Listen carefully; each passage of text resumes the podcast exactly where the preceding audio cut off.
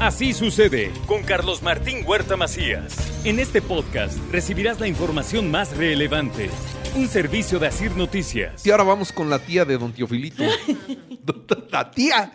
Imagínense cómo será la tía de don Teofilito. Rocío González. Soy su prima. Ah, ¿eres su prima?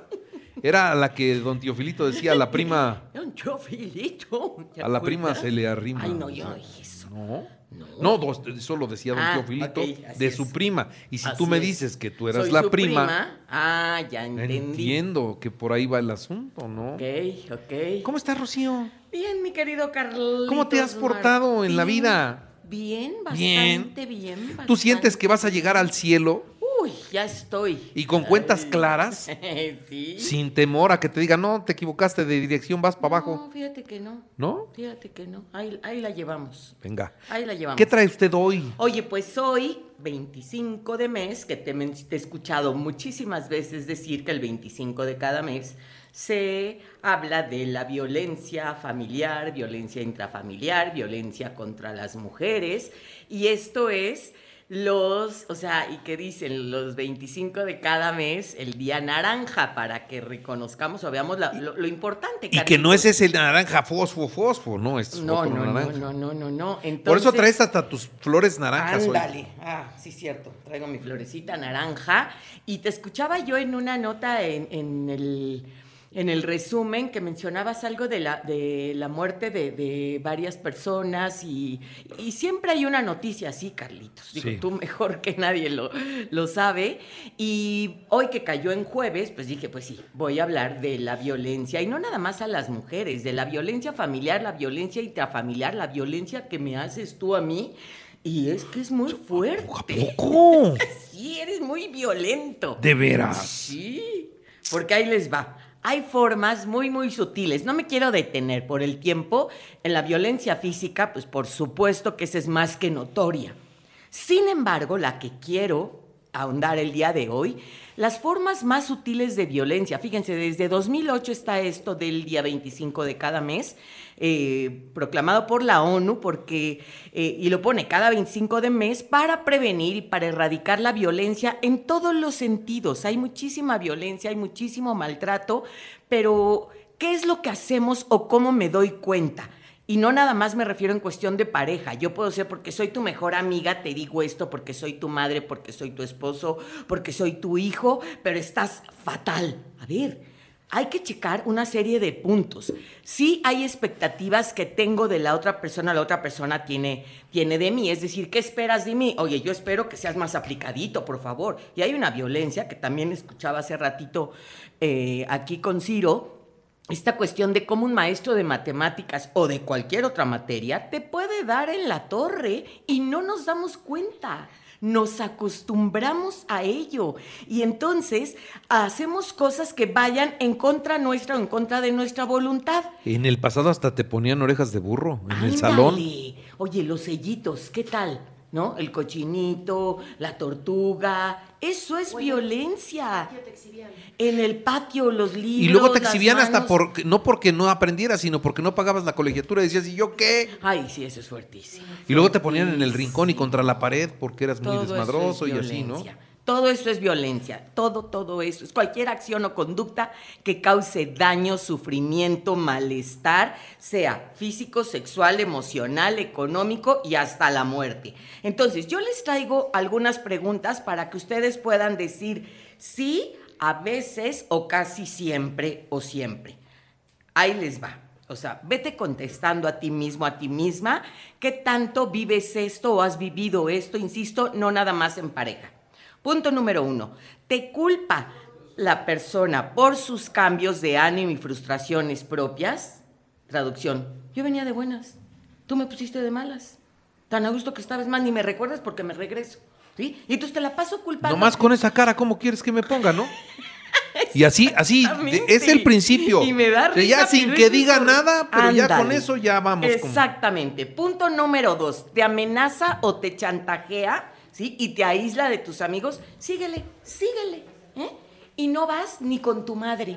Tu mamá es la que te mete esas ideas. ¿Eh? Y entonces hay chantajes en que te quito la chamba, te corto la llave económica, etcétera. Tres, te grita, se burla de ti o te humilla. Ay, no, pero de veras, es que si no rebuznas es porque no te Se te olvida la tonada. Ándale, Mensa, burra, ¿no? Exacto, y te descalifican tremendamente, sí, sí. insisto, no nada más es pareja. Número cuatro, desestima tus opiniones y te critica. Para eso querías hablar, mira, mejor quédate callado. Ya, Calladita te ves más bonita. Ándale, exactamente. Cinco, contra, ¿a qué? Controla tu manera de vestir, tu manera de hablar. En- así vas ¿Y a esa ir. minifalda? Ándale. Ponte unos pantalones rápido. Exactamente. Me sale bien, ¿eh? No, no, te sale estupendo. Sí, venga, Voy a venga. hablar con. Punto número 6. Te prohíbe decidir sobre tu dinero y tus bienes. Tú no sabes. ¿Eh? A Tú- ver, tú no sabes, La tú- herencia que te dejó yo tu la papá, administro. yo la administro, Sí, porque de veras capaz Eres- que te la gastas sí. y ve, ni se te nota, ¿no? Siete, controla tu hora de salida, de llegada o uso del tiempo ¿Dónde en general. estabas? ¿Por qué apenas? A ver, hace siete minutos de la oficina a la casa. Va nueve. ¿Qué hubo? Ah, ¿qué- qué ¿Dónde están los otros dos? Exacto. Pasaste a la casa chica, Qué seguramente. bien te sale, dos minutos. Punto número 8. Te obliga a mantener tu relación en clandestinidad, en silencio. Mi amor, no le digamos a nadie. Esto es nuestro. Nada más aquí. No, nada más aquí. Presta. Tuyito Tú- y tú presta. Así. Hay algo atrás. Nueve. Te pasas, Carlitos. Sí. Tu relación de pareja te ha llevado a ser destructiva. O sea, ya me empiezo a autodañar porque me lo empiezo a creer y entonces no sirvo para nada, soy un perfecto inútil, no soy capaz, etcétera, etcétera. Y diez, tu pareja se irrita si le dices que fuma o bebe mucho. Pues, ¿Sabes por qué? Es para evadir de estar contigo. Si, me la paso tan mal contigo y entonces, amor, estás bebiendo mucho, estás fumando mucho. ¡Ah!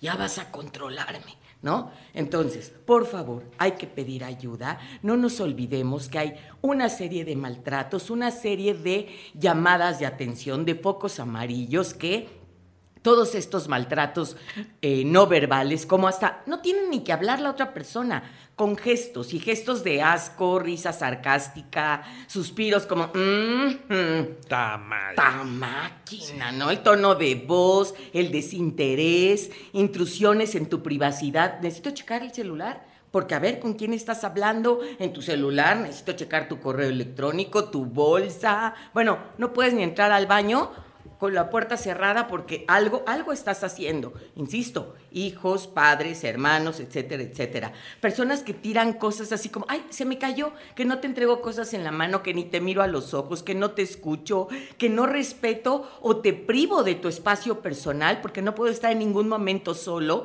Personas que caminan adelante de la otra, de la otra persona porque, no, pues es que ve, no, no, no, ni, ni siquiera camina a mi ritmo. Eh, obviamente caricias, contacto físico o relaciones sexuales que no quiero, el sentirme ignorada, ignorado, el sentirme invisible, el ni siquiera me presentaste o me presentaste como, ah, pues ahí está ella, a ver, soy tu esposo, soy tu esposa, soy tu pareja, ni me presentas y personas que prolongan el te dejo de hablar por días, aguas. Aguas, porque muchas veces justificamos, y esto no saben cuántas veces lo he escuchado en terapia, no lo he leído en ningún libro, se los juro.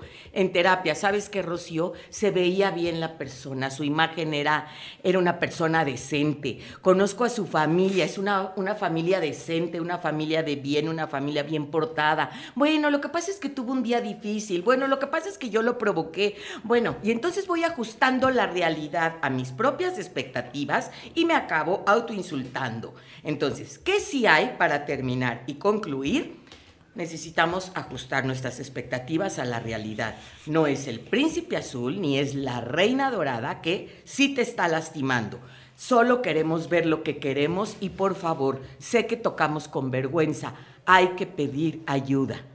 Una persona que me va a tratar como yo permito que me trate, entonces fortalezco mi amor propio, mi propia autoestima y pongo mis propios límites. Recuerden, el amor no duele. El amor que duele no es amor. El amor no exige sacrificio. Quédate, por favor, con quien te trate bien y lo que necesitas de ti, da Créetelo. Tienes derecho, lo merecías al nacer y lo mereces ahora, sea lo que sea. Entonces, aprendamos este amor propio y a trabajar en nosotros mismos. Muy bien.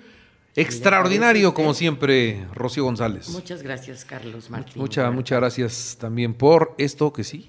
Sí, Y- es más común de lo que Mucho, parece, en verdad. mucho ¿eh? En más común. terapéuticos, obvio, no voy a aventar La a peor, nadie. la peor violencia, y está demostrado, está en la casa. Está Ahí está lo peor. Y mira que vemos un país verdaderamente complicado, pero lo peor sigue estando en la casa. Comentabas hace ratito este, que venía yo en el carro, comentaron algo de una persona que en la escuela y dijiste, es que en las escuelas cada vez hay más agresión. Sí, Sí. pero ¿dónde la aprendió? ¿Dónde lo vio? Lo vivió en familia. Una persona apenas, una mujer de 43 años, de veras muy, muy lastimada por su pareja en todas las áreas. Y le digo, ¿te das cuenta todo esto que estás viviendo? Me dice, pero es que así mi papá trataba a mi mamá. Es más, mi papá mandaba a mi mamá al hospital una vez al mes. Yo nunca he ido al hospital. Y lo decía así con una vanagloria de, a mí no me lastima tanto. Pero la- el sentirme lastimado emocionalmente ya es como, pues así es, ¿no? Ya estoy acostumbrado a ello y así me vivo y así lo vivo. Y esto es muy fuerte, Carlos Martín. Muy bien. Pidan ayuda, pidan ayuda. Gracias, Rocío. Gracias a ustedes. Así sucede con Carlos Martín Huerta Macías. La información más relevante ahora en podcast. Sigue disfrutando de iHeartRadio.